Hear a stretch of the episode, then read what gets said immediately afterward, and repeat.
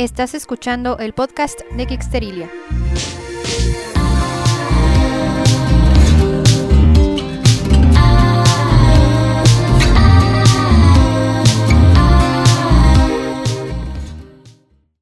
Hola Geeksters, ¿cómo están? Bienvenidos una vez más al podcast de Geeksterilia, su podcast favorito de series, películas y libros de fantasía, ciencia ficción y de cultura pop en general. Hoy vamos a hablar de un tema bien padre que es series de... Vamos a hablar de tres series de comedia en las que sus protagonistas son mujeres y que son de las mejores series de comedia que pueden ver en este momento. Y para ello me acompaña Gaby Ruiz, ¡Tarán! productora de Leyendas Legendarias. Correcto, todo lo que se acaba de decir es correcto. Así es. Y bueno, vamos a empezar con una de las series más interesantes que ha salido últimamente por su premisa y por toda la comedia hasta cierto punto involuntaria que se desarrolla por las circunstancias, que es Russian Doll, esta serie de Netflix, en donde básicamente, si vieron Groundhog Day, es más o menos lo mismo. Es- Este, Es, Groundhog Day para millennials. es Groundhog Day para millennials. No, para este, centennials. Ay, ya no sé, me Centennials, géneros. sí. eh, no sé, pero bueno, el caso es de que eh, la protagonista es esta chica que es una desarrolladora de videojuegos que es medio, pues digamos que medio gachilla con la gente que a su alrededor, antisocial, algo como... eh, inapropiada, Ajá, como sí. muy, muy seca, así, de, ah, así, bla. ajá, un poquito desconsiderada hasta cierto punto. Y bueno, eh, digamos que se queda enclochada en el día de su cumpleaños. le hacen, le organizan una fiesta a sus amigas en el departamento de una de ellas y este y pues cada vez que digamos que se porta gacha con alguien se muere y regresa el del mismo día. Exactamente. Sí se valen spoilers, ¿verdad? A estas Sí, alturas. Sí, sí, sí, o sea, esta es una sí, sí, sí. Han sido advertidos. Ah, sí, eh, se, se muere de diversas maneras cada vez como que... bueno, u- hay, hay una cierta parte donde van siendo cada vez más violentas y más Ujú. groseras y después regresan como que a cosas más, más raras, pero sí se tardan un buen rato en darse cuenta de por qué se está muriendo, ¿no? Ajá. Como que vas explorando toda su, su, ah, su infancia, porque es así como medio... eh, eh, Aparte, todo lo que hace Natasha León es oro. Me, me cae muy bien esa mujer. Se me figura como una señora rusa así, babushka. De, sí, sí, un bozarrón y sí. Y el personaje también tiene este carácter así de, "Ah, sí, me vale madre". exacto. y, y lo que se me hace bien botana de esa serie es que conoce a una persona a la que le está pasando exactamente lo mismo. Un chico, eh, no me acuerdo el nombre, la mera verdad, por mi memoria de hipotiroidea, hipotiroidea ya lo habíamos discutido en el no me podcast acuerdo por anterior. mensa, yo, yo no tengo. Pero bueno, el caso es de que eh, empiezan como que a juntos a darse, se dan cuenta el uno y el otro de que se están muriendo y están reviviendo en el mismo momento y empiezan a tener estas conversaciones en las que, ok, ¿a ti qué te ha pasado? No, pues yo me morí, yo me he muerto así, así, así, así, y este, yo, no, tú, no, pues que acá. Y juntos empiezan a aprender y entender lo que está pasando un poquito. Sí, como buscando patrones de por qué pasó esto, dónde pasó eso, y, y- y lo divertido es ver cómo, bueno, la serie te pone como espectador de la misma manera que el, que el protagonista, que Ujú. no sabes qué demonios está pasando, entonces Ujú. lo vas descubriendo junto con ellos y es, este, es repetitivo y es raro, de repente hay, hay ciertas partes de la serie, sobre todo al final, que estás como que poquito incómodo, así Ujú. de que, ay, ¿por qué está pasando? Es que no sé, pero no sé, pero... Y es- me, me gusta cuando pasa eso, de que te, te meten tan efectivamente a la serie que estás así con el Jesús en la boca, como diría. Sí, yo. y no, bueno, un detalle que se me hizo muy, muy padre fue el hecho de que, o sea, a pesar de que ellos se van muriendo y va cambiando un poco la realidad de acuerdo a las circunstancias de la muerte, eh, digamos que el tiempo en realidad sigue, sigue transcurriendo. Ajá. Lo vemos en los detalles como, por ejemplo, la- los detalles de la fruta, que al principio los, las ves muy bonitas así. Eso me, me sacó de pedo por meses. Era así como, uy, me da ñañeras. Como en, en- Nunca he sido de videojuegos, pero hay uno de, creo que Silent Hill, que está cayendo como ceniza en todo momento. Eso se me hace la cosa más creepy del universo. Así de me, me, me incomoda en un nivel primitivo, así que lo siento de que oh, algo está muy mal, algo está muy mal. Y eso me pasó con la fruta de que "Uh". No, y es lo que te hace, también te saca un poco de onda, porque, bueno, o sea, tú ves que se está como que reboteando todo en la realidad de ella en la realidad de él, pero en, en, en realidad, o sea, no, en el mundo exterior o para todos los demás, el mundo, el mundo ha seguido su curso. Sí, y, incluso esta chica, ¿cómo se llama el personaje en la serie? No sé, Natasha. Ah, no sé, Natasha, bueno, Natasha, mi compa, se da cuenta de eso y está así de que no, pues o sea, yo me muero, pero ellos siguen. Entonces, cada vez que muere, hay una realidad donde su, su esta, es su tía o es la, señora esta que la, cuidó, eh, que toda su familia, que, que, muchos la ven morir de manera súper violentas, o otras que nada más tienen que seguir con su vida sin ella. Y eso es lo que le empieza a calar cuando antes estaba como de, eh, pues me puedo morir o no, no, no hay tanto problema. Sí, digamos que tenía como una depresión disfrazada, ¿no? Que no, estaba, no estaba tan manifestada en, digamos, bueno, en apatía sí, pero no en desgano ni cosas de ese no, tipo. No, era, no estaba como suicida desde un principio, pero ya cuando te mueres 36 veces dices, pues, eh, le pierdes el miedo, me imagino. sí. Digo, sí, me daba mucha risa cuando eh, el contacto que tuvo con el hobo. Sí. Sí y, que de alguna manera sí, ya, ya, sabía en qué momento iba a morir. Así, ya, ya podía predecir así, que, ah, Tres, ah, bueno, sí, ya, ya, me voy a morir, sí. Pero bueno, lo que, lo que, digamos que lo que la diferencia de, de Groundhog Day es que, pues digamos que no está tan moralista, está un poquito más disfrazado lo que tiene que aprender ella. Sí, eso me gustó como que no, sentí que como una fábula de niños de que recuerden, niños, hay que ser buenas personas. no, es puede ser poquito gente, se vale. Eso es lo que aprendí yo. Tengo permiso de ser poquito gente. Sí, sí, está, está muy buena, se las recomendamos muchísimo. Pero también hay otra serie muy buena de los creadores de Gilmore Girls, que también es otra de mis series favoritas del mundo mundial. Y es The Marvelous Mrs. Maisel. Mrs. Maisel. acabo de ver, bueno, no acabo, la, terminé la segunda temporada hace poco de, Trancazo. Rara vez me puedo aventar una serie de corrido. Y no me gustó tanto la segunda temporada como la primera. Como, como serie en sí me, me, sigue gustando y sí quiero. Va a haber tercera, ¿no? Sí. Sí, ya creo que ya salió la tercera temporada, si no me equivoco. Entonces vi la tercera de Trancazo y vi las primeras dos mucho antes. No sé, voy al corriente, según yo. Y digo, sí, quiero más, pero ya estoy empezando a. Bueno, esa es como que la, maldición de alguien que trabaja en, en, en, cosas de, entretenimiento, de que empiezas a ver las costuritas y dices, y aquí pasó esto, esto. empiezas a notar la producción, el, el eh, a, darte cuenta de elementos de que ah, están este, presentando este personaje porque va a pasar algo acá después y ah, ya sé qué es esto y como que te, te quita la magia de, de, escuchar cosas. Pero bueno, pues yo desde mi punto de vista yo no trabajo en ese tipo de cosas, así que yo sí tengo un poquito la libertad de, de disfrutarla más como espectador.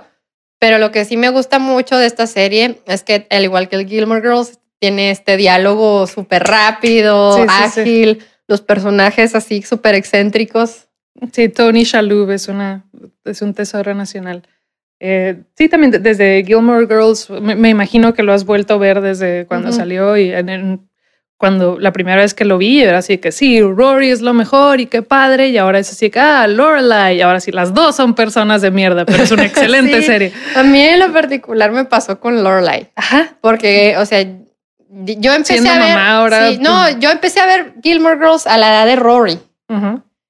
O sea, la edad que tenía Rory en ese momento, yo tenía 16 años cuando empezó este Gilmore Girls, que salió en Warner. Este, y yo me identificaba tanto con, mucho con ella y yo veía a Lorelai así como que esta señora súper cool. qué padre tener una mamá así. Y así. Y luego de repente, o sea, la volví a empezar a ver hace poquito que la pusieron en Netflix. Y luego yo me quedé, Chilorla, o sea, déjala en paz, déjate ayudar, déjate querer por tu madre. Bueno, y aquí vemos más o menos es un patrón parecido entre la relación de, de, de Mitch con sus papás, pero no tan hardcore. Sí, no, el, énfasis no está en la relación con sus papás, está en ella como, como persona, como comediante y con, creo que de cierto modo, Lorelai y, su, su rol es esta Susie como que la, la regañona. Es algo tipo entre Susi y esta uh, Suki.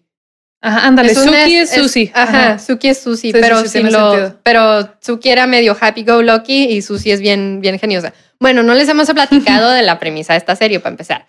Esta serie, esta serie se desarrolla en 1958 Y te presentan a esta persona, a Mitch Maisel, la protagonista. Eh, tiene una vida perfecta, es una niña rica judía de Nueva York, en el Upper West Side. Jewish American Princess, les dicen así. ese es el ideal de que tus papás tienen dinero, tu vida ha sido cómoda, este, tienes una educación, tienes este, el esposo perfecto, los hijos perfectos, el closet perfecto, es como el... Oh". Sí, o sea, ella es así como que la fantasía del, del americano en ese entonces, ¿no? Y tiene un matrimonio muy bonito con su esposo y el esposo quiere ser comediante, entonces de noche se escapan a los bares así medio underground de, Nueva York a dar comedia de stand-up. Este, y en una de las rutinas, una de las veces van a este bar en el que este cuate se sube a dar su rutina de stand-up y todo el mundo, ah, sí, bravo, y la madre. Y la Mitch se da cuenta de que la dueña del bar no se rió para nada y se sacó un poquito de onda.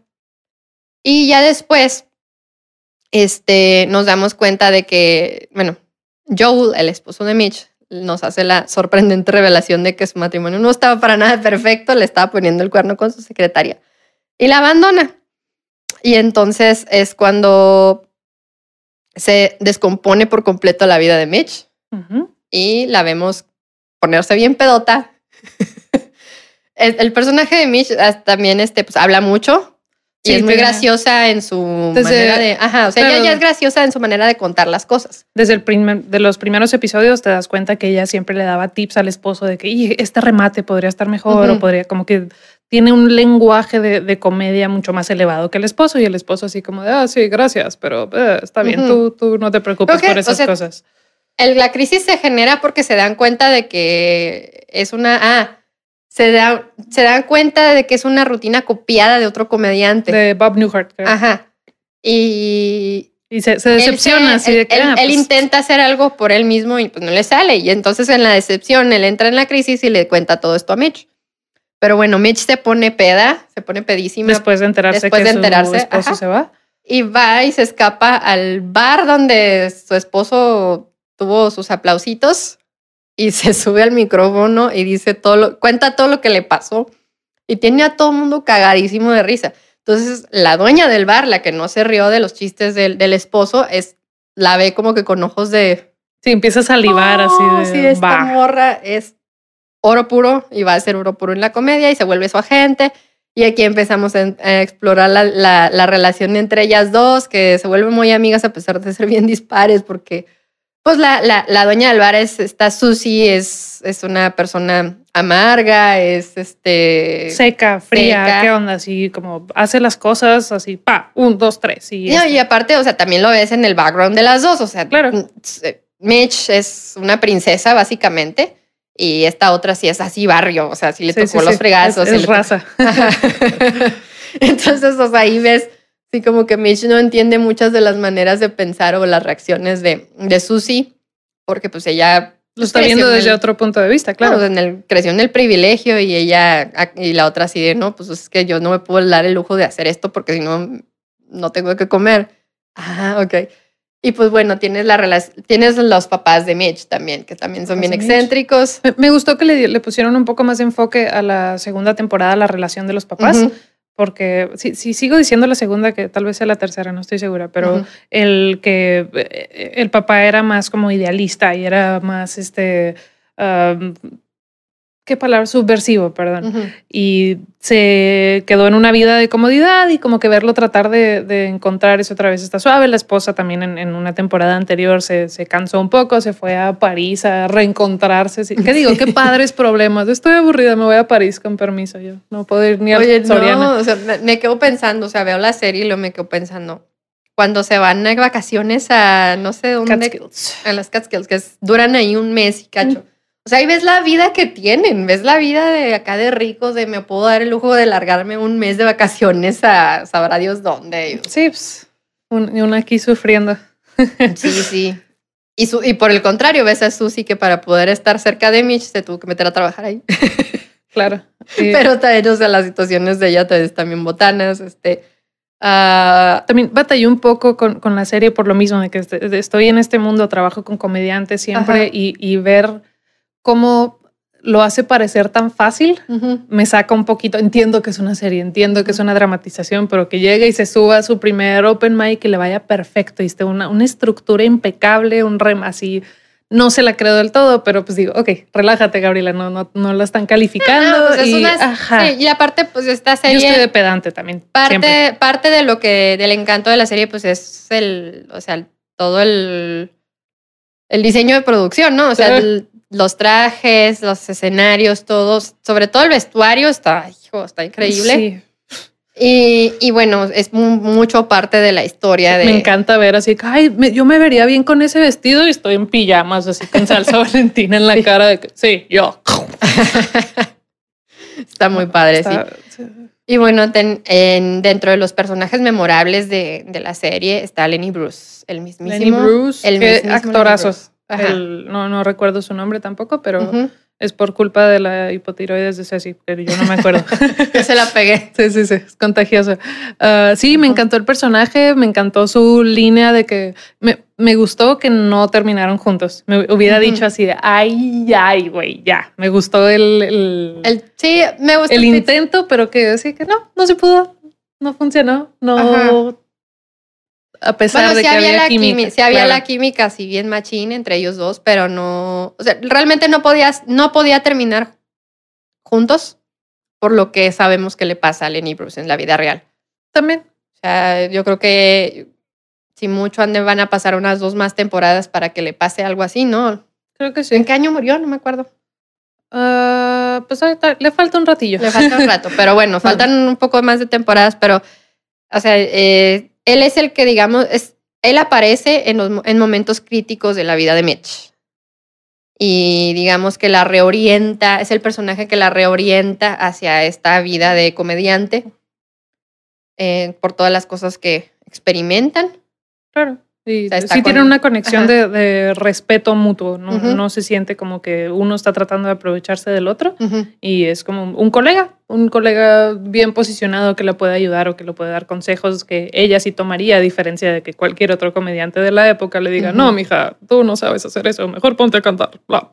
Y eso también es otra cosa que retratan mucho. O sea, por los tiempos en los que se desarrolla la serie, pues Mitch se encuentra, se, se encuentra ante esa dificultad y tanto también Susie se encuentran en la dificultad de ser mujeres en ese mundo. Sí, de hecho también en, en esta última temporada que Mitch ya se va de gira con un, un alguien tipo Frank Sinatra, ¿no? Es un, un Ujú. personaje ficticio que tiene su banda y me gustó que retrataran a esta Carol, Ah, sí, sí, la bajista. la bajista, es ella es la, que es la Paris actriz. en Gilmore Girls. Exacto, Ujú. sí, siempre se nota que, que les gustan los mismos actores, pero ella Ajá. está basada en una bajista muy famosa de, que- de Sí, los de Beach los- Boys, de, de los 60, de las pocas mujeres que fueron bajistas Sí, en y esa blancas. época y blancas. Y blancas. Ajá. Eh, de hecho, no le gustó a esta mujer que se llama Carol, pero no me acuerdo de su apellido, qué pena. El que le preguntaron de ay, viste, te hicieron como homenaje y él ella de que, pues, yo no soy una caricatura, la neta. Eso que pintaron es una caricatura. A mí no me anden diciendo nada. Y yo, uh, uh. Bueno, es que hay mucha gente que no le gusta ver que la retraten en vida real, pero en fin. No sé, suficiente como para comentar al respecto, pero pues sí, que haber invitado a mi marido ahí para que nos diera la cátedra ¿Cuánto dura acerca de ella. la cátedra acerca de ella es un music nerd, es mi esposo. Uy, pero- vaya. Una vez hicimos un juego de trivia de música, Ajá. bueno, tipo historia de la música y la madre, y de, de plano dejamos de contar los puntos de él. Hasta cierto punto fue así de que Leo, alguien más, ¿no? Nadie más se las. Bueno. Sí, no. Un día lo invito a hablar de esto. Y ya, van a ver, van a ver. Que podcast de nueve horas. Y entonces en el 77. sí. Sí. Y los Beatles, cuando salieron del baño en 1968. ay, ese- Este, pero bueno, el caso es de que esta serie eh, tiene este dinamismo, esta, esta, este sentido del humor muy fresco, muy, este, sí acidito, pero en dosis chiquitas, ¿no? Sí, Así no está que- pesado para nada. Ujú. Está muy padre. Sí, me, me- a mí me encanta esta serie. Yo creo que es una de mis series favoritas ahorita en el momento, eh, sobre todo series de comedia. Y que aunque, por ejemplo, hay series que, digamos que sí son mejores series o de comedia, como Fleabag, que ahorita vamos a hablar de ella. eh, eh, bueno, el, el sentido del humor de los Paladino, que son los creadores de, de la serie, de tanto de, de Maisel como de Gilmore Girls. Bueno, pues es un sentido del humor muy, muy, Muy, específico, muy. ajá, ajá. muy de mi estilo, digamos. Que aunque, por ejemplo, Fleabag tiene un carácter mucho más este, crudo y de una comedia más realista hasta cierto punto, porque los personajes de los paladinos sí son muy caricaturescos. Sí, es así que él, el trabajo de él es ser la persona feliz y es la persona feliz en todo momento y es, el, es como, podría incluso decir que son como unidimensionales en ciertas cosas, pero creo que ya menos, creo que pasaba más en Gilmore Girls, que era así nomás sí, bueno, por ejemplo, ellos tienden mucho a que a los personajes principales sí les dan pues toda la todos sus matices, Ujú. Y los pero todos los- secundarios todos ya los no personajes secundarios sí es una caricatura completamente. Por Se les ejemplo, acaba el toner. Ajá, por ejemplo, en, en Gilmore Girls, Kirk. Sí, Kirk el Mil Trabajos o aquí en Mrs. Maisel los los chavillos chairos con los que se empieza a juntar el papá de, de de, de De Tony. Mitch. Ajá. eh, la Zelda, la, la sirvienta también. Ajá. o sea, todos, todos tienen. Los, pa- Exacto. los papás de Joel. Sí, Los son, papás de Joel una son- caricatura. Joel de- es el, expo- el ex esposo de Mitch. Pero, o sea, son estos judíos. ah, es la caricatura del, exacto. es la caricatura del judío Hoy, ambicioso. ¿Gastar dinero para qué? y se van a comer sándwiches. Me levanto deli. a las 5 de la mañana para empezar a trabajar y a ganar Claro. dinero. Así, ese Sí, tipo sí, de sí. cosas. Sin caer en están- racismo tampoco, pero sí es muy caricaturesco. Sí, sí, y está, p- p- está, está bien retratado, está bien retratado, no- lo manejan de una manera que no se siente tan, tan cruda se- se- cuando hablan de cierto tipo de personas, pero, pero está, está muy padre, sí, está muy padre. Les recomiendo mucho esa serie, si no la han visto, está en Amazon Prime. Pero ahora sí, vamos a hablar de la serie que ha arrasado todos los premios de categoría de comedia que la verdad es una serie que está tan bien escrita, tan bien llevada, dirigida, este, No, no le encuentro falla alguna. sí, o sea, por algo se ganó todos esos premios y es Fleabag. Fleabag, ahí sí, lo que el humor de los paladinos a ti es a ti, el humor de Fleabag fue así de que ¡Ah! me entienden. Y obviamente eso sintió el resto del mundo y por eso es como tan popular, pero Ajá. siempre he sido muy fan de la comedia británica, que es un poquito más seca, es un poquito más como tajante, no, no necesariamente es tan como de, de buenas, no, no sé si explicarlo bien, pero Sí, no es tan happy go lucky como en el caso del acá que aunque retratan, digamos, drama, es un drama muy digerible y muy llevable, ¿sí? Exacto, el, el propósito es que te la pases bien viendo el, el episodio y Ujú. pues chingón, hay, Ujú. hay diferentes géneros, ¿no? Y Sí. en, en este la primera temporada me gustó muchísimo, pero la segunda temporada es una obra de arte. Wow, Ujú. estoy así, me, me fui a comprar los guiones y estaba así que viéndolo, leyéndolo, de, no, wow, wow, wow, wow, wow. El, Sí. Bueno, esta serie se originó como un monólogo, ¿no? Sí, fue un one woman show en Londres por un par de años antes de pasarse a, de, de adaptarse a, a serie y esta mujer, este Phoebe Waller-Bridge, que es la escritora y la, la protagonista, tenía ya tenía tiempo trabajando en, en otras series y ya tenía experiencia como en, en televisión. Simplemente dijo, Ujú. ay, quiero hacer una obra y lo, inmediatamente la regresó a su, su terreno. De, de hecho, hay una serie británica que se llama Crashing, Que sale Phoebe Waller-Bridge, que ella Ujú. escribió, y es como una proto Fleabag, porque Ujú. es el, mismo personaje, bueno, similar de esta mujer, como que le gusta picar los botones a la gente y le gusta como que un poco de, de caos y rápido. Y, no, no la terminé de ver, creo que me aburrió porque no, pero se, se nota que de ahí venía y pues eso me, me dice que está como que muy basado en ella, ¿no? Que lo tiene así de... Sí, sí se nota mucho. Eh, pero lo que, bueno, a mí lo que me gustó en particular de, de Fleabag es precisamente lo que tú dices, que el personaje de ella no es un personaje perfecto, como en el caso de Mrs. Maisel, que tampoco es un personaje perfecto. Ya después vas descubriendo todos los, todos los, este, Las manchitas, las manchitas, imperfecciones. las manchitas que ella tiene y todas las, así, pero acá Claro, es muy y evidente. Fleabag llega al primero, así que estos son mis pedos. Uno, dos, tres, y es más como que, órale, así Ajá, está. ajá. Y, y, por ejemplo, el hecho de que rompe la cuarta pared y te voltea y te dice, va a pasar esto, y si pasa, y es, eso se me hizo muy padre, muy, muy, este, muy inesperado hasta cierto punto. Sí, hace rato que no, no se hacía tan bien eso. Ajá. Pero lo que más me gusta de esta serie es su manera de retratar situaciones tan densas. Sí. Y, eh, o sea, dentro de la comedia. Claro, el, el cuando toda la primera temporada no sabes por qué, o sea, sabes que le cala la muerte de su amiga, ¿no? Pero no entiendes hasta qué grado, hasta que empiezas a ver poquito a poquito y ves que ella misma como que se quita esa imagen de la cabeza hasta que entiendes que ella fue quien con la que le puso el cuerno el, el novio de la chica que, que se Ajá. suicidó, su mejor amiga. Y la manera, cuando, cuando están en el, en el taxi, que le pregunta el, el conductor de, ay, ¿en qué trabajas? Y no, pues tenía un café con mi amiga, pero jaja, por cierto, la babosa se murió. Se ve que tiene así el corazón hecho mierda, pero lo está tratando de decir como de manera graciosa y como alguien que no puede tener sentimientos sin hacer chistes al respecto. Entiendo Me consta, totalmente. me consta. Sí, no, no puedo. Simplemente no puedo. Y es ese, como que ese mecanismo de defensa lo, lo conozco muy bien. Es- Entonces ya te llegó. sí, Te no, llegó el no. Cora. No, sí, pero por ejemplo, uno de mis personajes favoritos fue su hermana. Sí, su hermana la amo. Sí, su hermana, es que Claire. son bien diferentes tanto Fleabag como Claire. Porque Fleabag es algo así como que un- hasta cierto punto es medio vale madre, pero sí, al fondo, en el fondo sí le importan las cosas. Claro.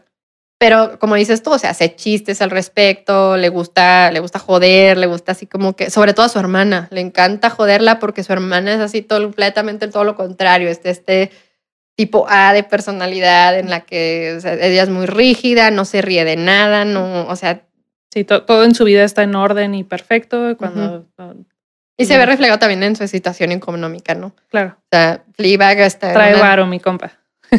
No qué está, cholo está muy mal porque para empezar, pues desde que se murió su, su, su amiga, pues no, no le pudo echar ganas al café que tenían juntas. Y ya, pues eso derivó en problemas este, económicos y sus problemas también emocionales, ¿verdad? Este, Claro. La relación on-off que tenía con el novio. Sí, me encanta el, el- el personaje del novio. Eh, también alguien que me encantó, Olivia Colman en esa serie, como la sí, sí, madrastra. Eh, ella- Chingaquedito, ah, chingaquedito, exacto. Lo dice así, que en realidad no es una mala persona, no, no, no es una mala madrastra. She's just a cunt. Es, y la ves así, que, ay, toda siempre bien amable, y gracias, niñas, y lo hace cosas así de. Ah, no, y, y la odias, y siendo alguien que cae tan bien como Olivia Colman, que la odies con ese grado es así de wow. Sí, qué sí. actriz Es una gran actriz ella. Yo creo que el personaje más gris y más X fue el del papá. Ese es el punto del Ajá. papá, eh, que era siempre así distante, nunca dijo un enunciado completo, siempre fue el. "Ah, ah", es una sombra donde debería de estar su papá. Ajá. Y también se ve reflejado en todo lo que vive Fleabag aquí. O sea, yo creo que está tan bien construida que digamos que a lo mejor para algún psicólogo, no sé, es como que una fiesta ver esa serie. Así como que, Ah, Mira, más trabajo. Sí, sí, o sea, porque por ejemplo, tienes esta situación, se muere la madre de ellas dos, de Claire y de Fleabag. Ujú. Eh, y, y las dos reaccionan de una manera bien distinta de acuerdo a sus personalidades. De acuerdo a su nacionalidad, de todos calladitos, todos muy bien, todo va a estar bien. Hasta lo dice su papá de Ajá. que chin up, todo bien, va a estar bien. No digas nada, aguántate. Sí, sí. Y por ejemplo, la hermana termina casándose con este personaje nefasto hasta la pared enfrente. Sí, alcohólico, este, grosero, así. Sí, no, mamón. No, no, todos. creo que la hacía reír en algún momento. Entonces, Sí, como que. que para ella, o sea, para el personaje de ella, el hecho de que la hicieran reír, sí, sí, era, sí tenía su mérito. claro. tenía un mérito muy grande, porque esta persona, o sea, Claire era una, es una persona súper seria, se toma la vida y a ella misma es demasiado en serio y por eso le pasan las cosas que le pasan. Sí, me encantó su- el beat de su corte de cabello. Así. Toma un riesgo, se, toma- se corta el, el- el cabello de una manera totalmente ridícula y Fleabag está tratando de hacerla sentir mejor. Van y le gritan al peluquero y no, no. Excelente. sí. Pero bueno, o sea, y el, uno de los puntos bien más fuertes que, que se manejó en esta serie fue la relación de Fleabag con el, con el padre, con el sacerdote. Y este, o sea, En la vida se me había hecho atractivo Andrew Scott. Ajá. Ya es así de, ay, ay, me sonrojo poquito por el, el personaje. O sea, el, el- como país católico, obviamente está bien fácil el, el, ay, el prohibido y el padrecito guapo, y, pero ese es el punto, él no era guapo, él no es guapo, era nomás el, el, que no estaba disponible, que, que la veía ella, él, era el único en la serie que se daba cuenta cuando ella como volteaba la cámara a hablarnos, le decía, ¿dónde vas? ¿Por qué te vas aquí? Como que me dejas aquí y ella así, ay, güey, me, me, está viendo. Te vas a todo el mundo la sabía leer. Exacto. Y no todo el mundo podía con ella en ese aspecto, porque todo el mundo, o sea, sí se daban cuenta de que se estaba riendo de ellos o así, pero la reacción, pues, es rechazo, un rechazo, un este. O simplemente no entendían, así que ah, es que está rarita ella, entonces mejor. Mm". Sí. Sí, se ve mucho de eso. Y él la entendió. Y pues no, ah, yo creo que no se había topado con alguien que la hubiera entendido de esa manera y por eso. Claro, y en un momento tan específico de su vida. O sea, al final de la, de la, primera temporada sabemos que ella usaba como el sexo para sentirse, para desaburrirse básicamente. No significaba mucho para ella, era una cuestión de poder. Y cuando ve que ese poder destruyó a su mejor amiga y que lo que terminó eh, por sus por consecuencia de sus acciones, ella terminó en un, punto muy feo. Dice, ok, entonces deja de, usar el sexo de esa manera, deja de de comportarse como lo hacía antes, de como estar más consciente de no estar picando tanto los botones y al final de la serie vemos que crece mucho como personaje a raíz de que conoció al padre este en, ese momento. Si lo hubiera conocido antes era así, ay, qué padre, jajajiji, y se va, pero era como que muy oportuno el que se vieran en ese momento. Sí, sí, sí. Y no, y también otra cosa que, otra cosa que yo, donde te das cuenta un poco de la evolución de ella, es cuando, ¿te acuerdas cuando va a pedir un crédito? Sí. Que va a pedir un crédito y la caga porque, o sea, como que de alguna manera hay algo... Es un chistecito ahí, no le parece al vato y ya. Un chiste medio sexual con el cuate el que le iba a pedir el préstamo del banco y así como que empiezan a saltarlo el asunto del acoso y esto. De una manera medio fea, entonces ya se va ella y... A mí me pareció súper gracioso. Ajá, está muy gracioso, o sea, o sea, dentro del... Es que esta es lo que tiene esta serie, que pone situaciones bien feas, pero te, te lo pone de una manera en la que... Como, como muchas cosas en la comedia, sobre todo ahorita y siempre dicen eso, pero el, punto es reírte, nunca reírte de la víctima. Entonces te estás riendo de ella, de que ella solita está esté cavando su propio hoyo, así, ay, idiota. Y en, en esa escena en específico, Ah, tiene calor, se está quitando el suéter y ya tiene el suéter como casi tapando su cara cuando se da cuenta que no trae este, una blusa abajo, entonces lo baja. El, el vato del banco le dice, dice ya no hacemos eso, este, así, porque tenían como acusaciones de, de tratar mal a las mujeres en ese banco. Y así que no, no, no, en este caso, créanme, cero interés, guácala. Y el vato se ofende y pues de ahí sale como que el malentendido. Entonces toman un tema, como dices así, tan fuerte como el acoso, como ese tipo de cosas y dices, ajaja, ah, también hay malentendidos, también se vale, ¿no? Sí, Eso sí. Me, me, gusta. Pero después tienen ellos dos una conversación Sí. Eh, resulta que hay una escena en la que, bueno, hay un, uno de los episodios, Claire y, y Fleabag se van a un retiro como de mujeres, que también está bien extraño ese retiro, que también es... Fue una situación Gilmore, Gilmore Girlesca en ese, en ahí en lo particular, porque no podían hablar, era un retiro silencioso, como pseudo budista, donde claramente se estaban aprovechando de ellas. Exacto, porque las ponían a trabajar. Sí, a limpiar. A, básicamente mantener el edificio, pero cobrándoles. Claro. Disfrazado de terapia, pero al lado estaba una terapia de hombres violentos. Sí, sí, sí. Y estaba este cuate ahí, el, el, el vato del, del préstamo. Entonces se encuentran ellos dos ahí y tienen una oportunidad para sincerarse y se vuelven compas. Sí, sí. Se vuelven compas. Eso se me hizo padre. Este, y ya a raíz de, de eso uh, puedes ver cómo va creciendo un poco el, el, círculo, el círculo de Fleabag, porque eso es una de las cosas que también tiene ella, que en su soledad, no, ajá, en su soledad y en su dolor, ella se encerró y en su humor y no confiaba en básicamente nadie, todo lo que pasó. Pero por alguna razón creo que, ah, no, no, no, recuerdo bien esto, pero creo que ellos sí saben lo que pasó. Claire sí sabía lo que pasó. Claire sí sabía, pero Fleabag no sabía que Claire sabía. O sea, sí era muy... Bueno, no sé si, si alguien más sabía, pero... No, no sé si el esposo de Claire. Probablemente. Porque alguien lo mencionan. Alguien, alguien le dijo algo a ella y ella ahí tuvo un momento así de reacción bastante fuerte. Ah, pero sí, o sea, vean esta serie, es una, de verdad que es una obra maestra de la comedia. Sí, algo que me, me gustó mucho es que eh, Fleabag no tiene nombre, el padre no Ajá. tiene nombre, eh, es papá, es madrastra, creo que la única es, Es Claire. Claire. Ajá. Y el esposo de Claire. Claire, el esposo de Claire. No me acuerdo el nombre. Creo que nomás siempre dice Dickhead o Ajá. no, no recuerdo si tiene un nombre o no, pero como me gustó esa como elección, como licencia creativa, pues maldito pochismo, eh, de decir, no, ni para qué tiene nombre, no. Eh, Es, es una, un- una montañita de mierda, es un Fleabag, eso es lo que significa, como que, ah, guácala, una bolsa de pulgas. Y como mencionaba ahorita, el asunto de la cuarta pared, algo que refleja mucho del personaje de ella, es que es bien observadora, conoce Sí. muy bien a todas las personas que están a su alrededor, sabe cómo van a reaccionar, sabe cómo, sabe cómo van a actuar ante cierta situación, sabe lo que va a pasar. O sea, sabe leer, sabe leer a las personas y eso te da un reflejo de la inteligencia que tiene ella.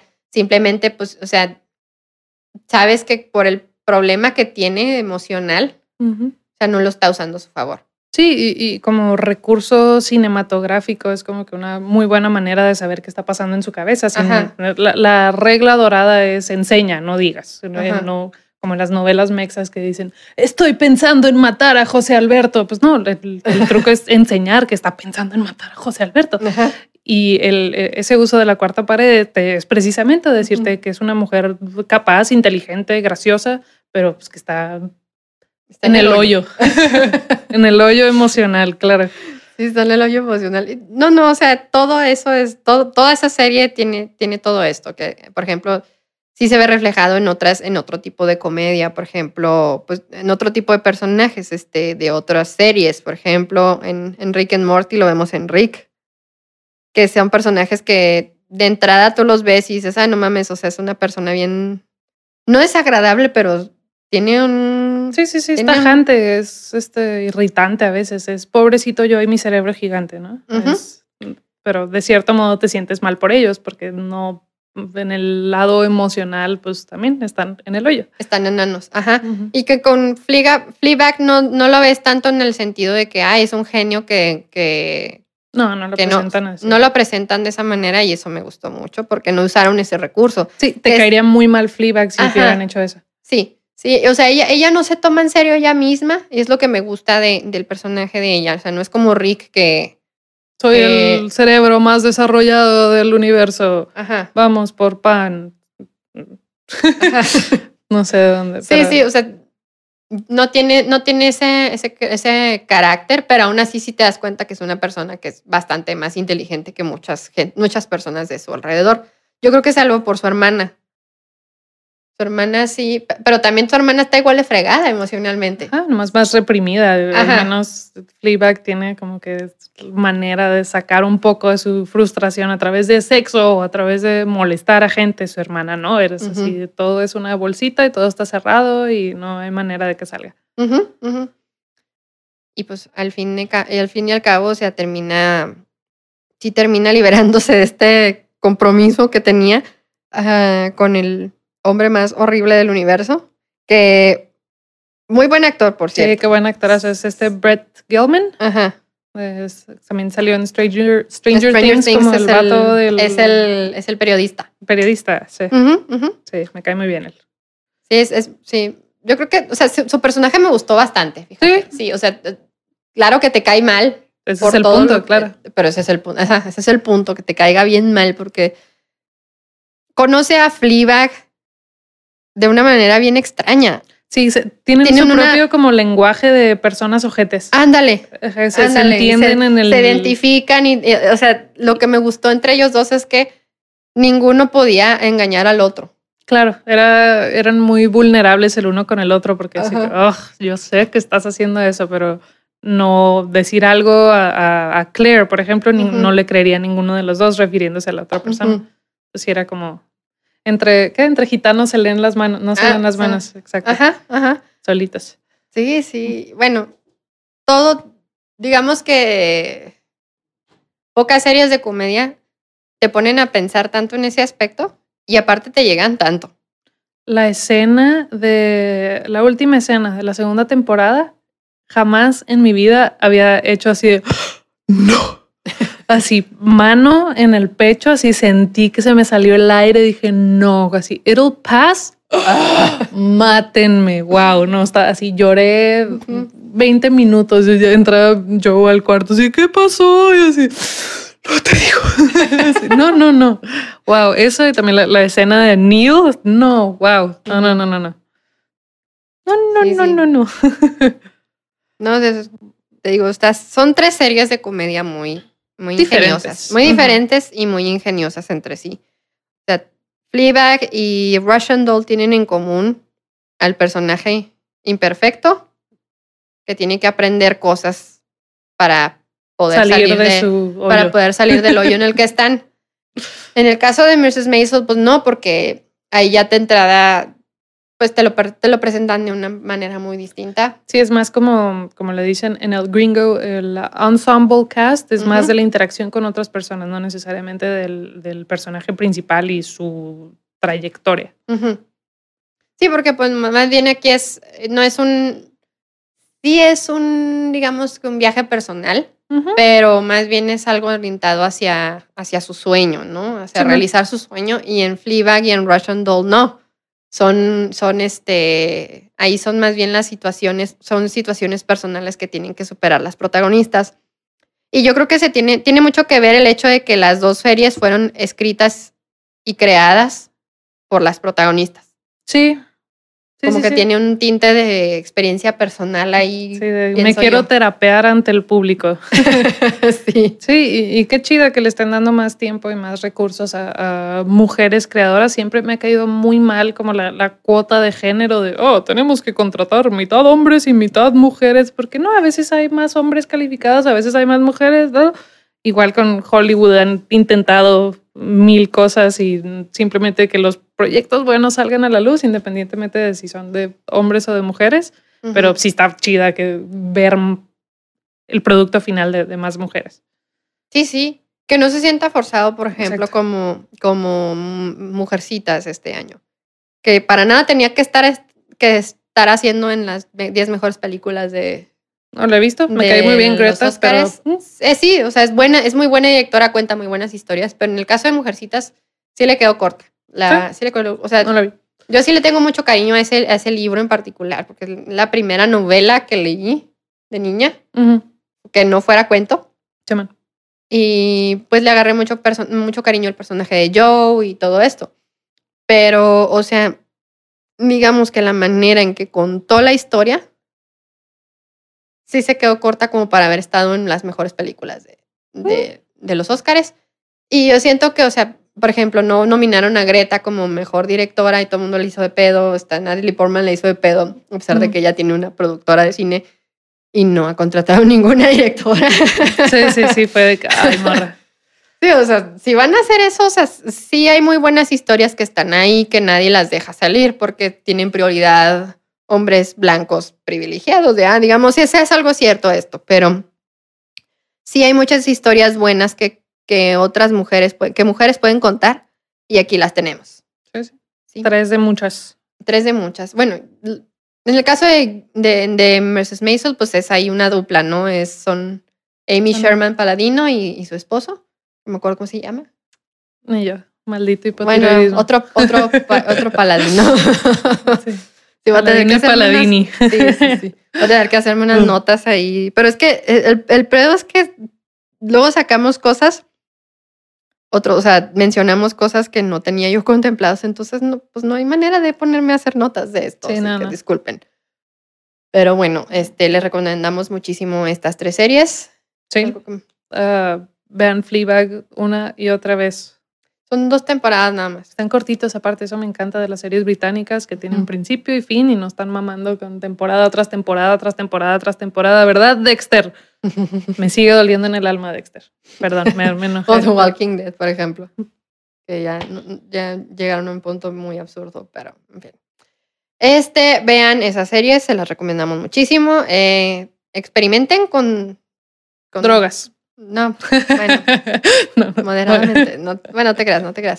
No, no, o sea, experimenten con historias, este, anímense a ver historias diferentes. Eh, y, pues es lo que yo les recomiendo, que es parte de... Sí, sí, háganle caso a Ceci. Sí, yo sé. A ver, vamos a ver. Sí, sí. Buenas series, véanlas y formulen sus propias opiniones también. Muchas veces nos pasa que sale una película y luego, luego sale en YouTube el, el final de tal explicado y te dicen cómo sentirte al respecto y como sin darte cuenta muchas veces solo adoptas esa opinión y la repites como propia cuando no internalizaste lo que viste y no, no formulaste tu propio tren de pensamiento. Yo por eso a mí, no, a mí no me gusta, por ejemplo, en lo personal ver mucho Rotten Tomatoes, porque, bueno, un ejemplo muy reciente de esta disparidad es la película de Sonic, Ajá.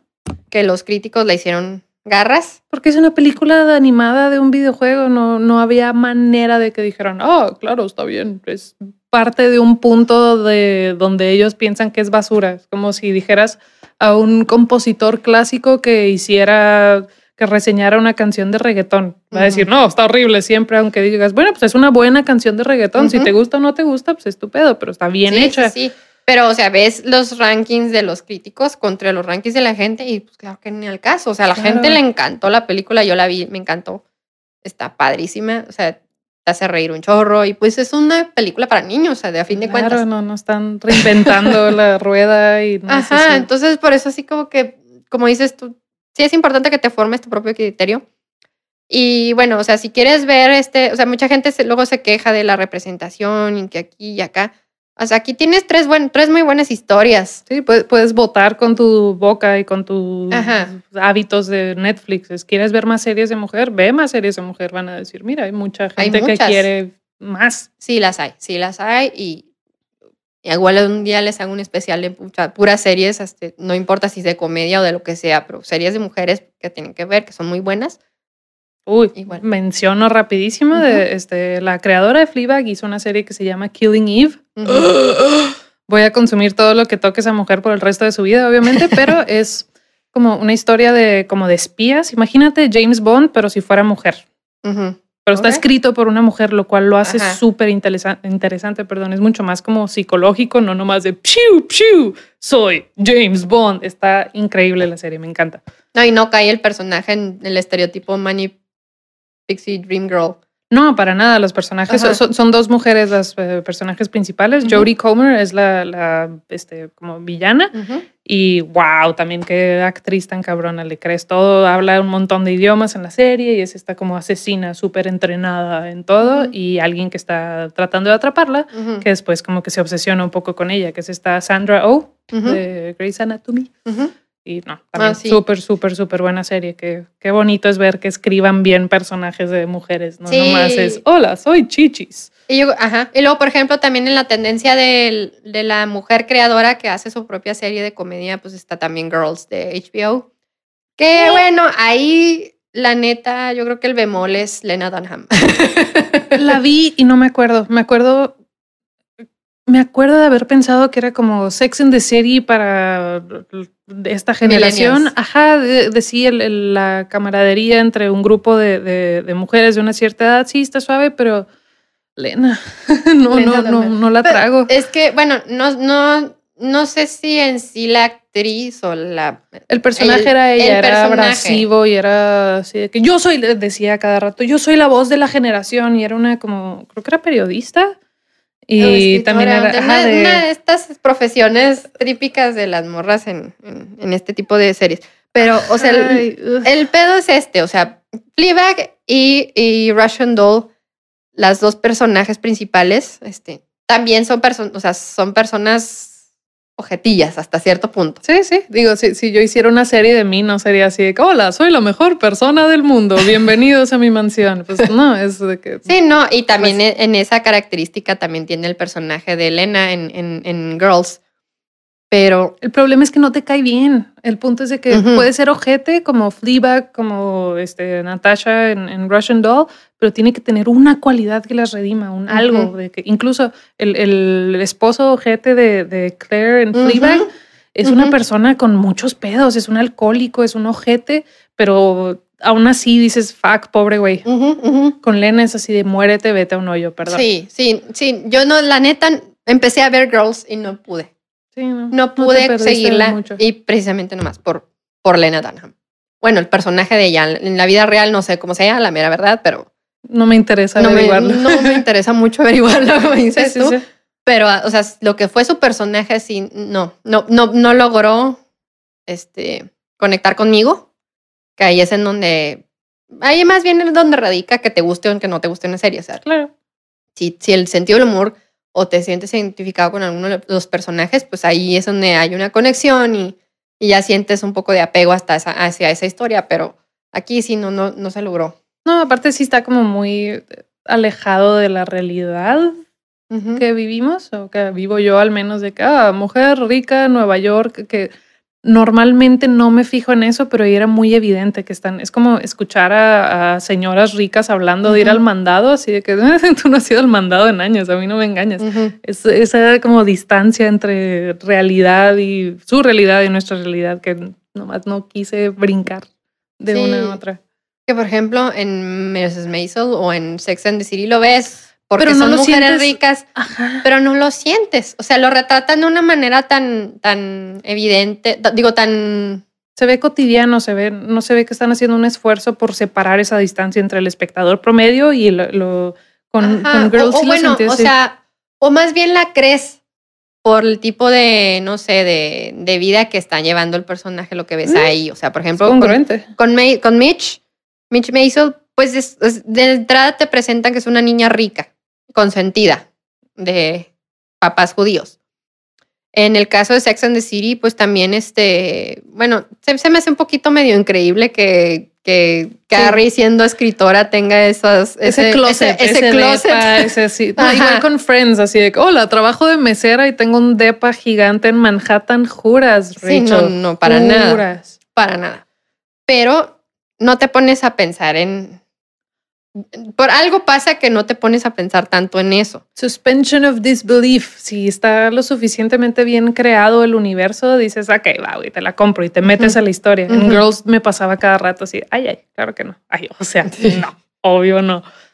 Sí, sí. Y pues sin mencionar el carácter de la, del personaje principal, que, ay, güey, sí, sí, o sea, sí, eso sí, sí te dan ganas de ahorcarlo. Sí, es, sí pasa mucho que a veces en alguna serie no te cae bien el personaje principal, pero hay algún otro personaje que te encanta, ¿no? Y por Sí, ese sí, personaje lo la ves. viendo.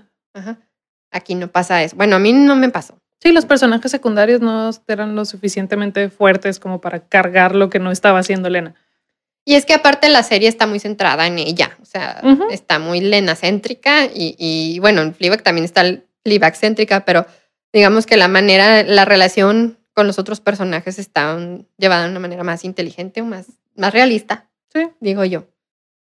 Pero bueno, como decía, este, ustedes consuman contenido, este, eh, hay muy buenas historias por ahí. Claro que pues, a veces falta mucho tiempo. A mí me falta mucho tiempo para seguir viendo cosas. Ya no puedo ver la tele como antes, ni las películas, ni nada, pero, o sea, siempre vale la pena salir del mundo de uno y ver las cosas desde la perspectiva de alguien más. Así que eso es lo padre de las series.